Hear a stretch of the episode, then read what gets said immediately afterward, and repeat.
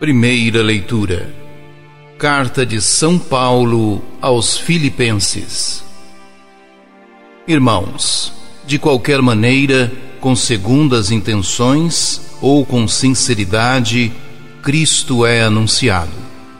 Eu me alegro com isso e sempre me alegrarei, pois eu sei que isso resultará na minha salvação, graças à vossa oração e à assistência do Espírito de Jesus Cristo.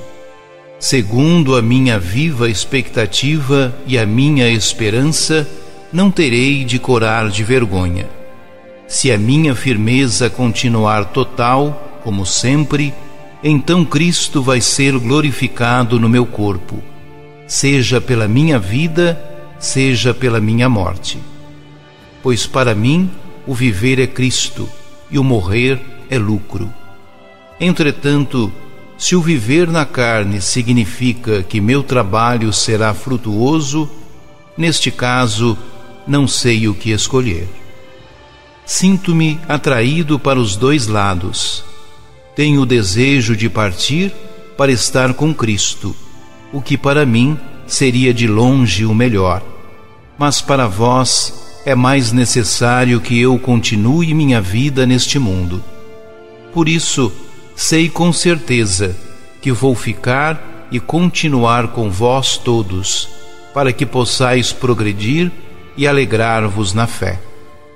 Assim, com a minha volta para junto de vós, vai aumentar ainda a razão de vos gloriardes em Cristo Jesus. Palavra do Senhor.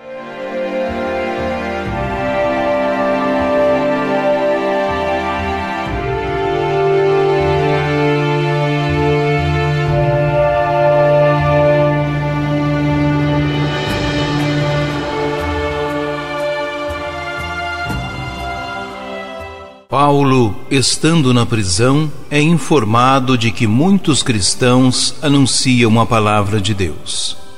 Alguns o fazem por inveja e procuram lançar Paulo em descrédito, mas o apóstolo não se importa.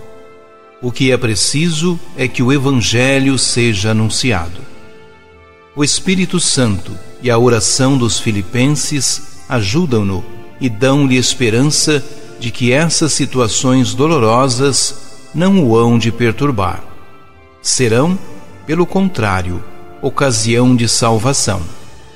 E Deus há de recebê-lo, quer continue vivo e a exercer a sua missão, quer venha a ser morto. A morte é considerada por Paulo como um ganho, porque o introduz na plena comunhão com Cristo, que é, desde já, a sua vida.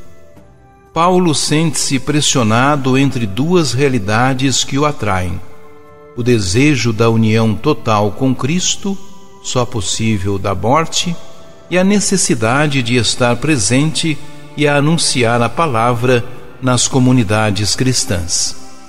Se preferir a primeira, julga mais provável que se realize a segunda. A fé dos filipenses receberá novo impulso e crescerá a sua alegria pela presença do apóstolo, que também será motivo de glória pela comunhão que lhes foi dada em Cristo.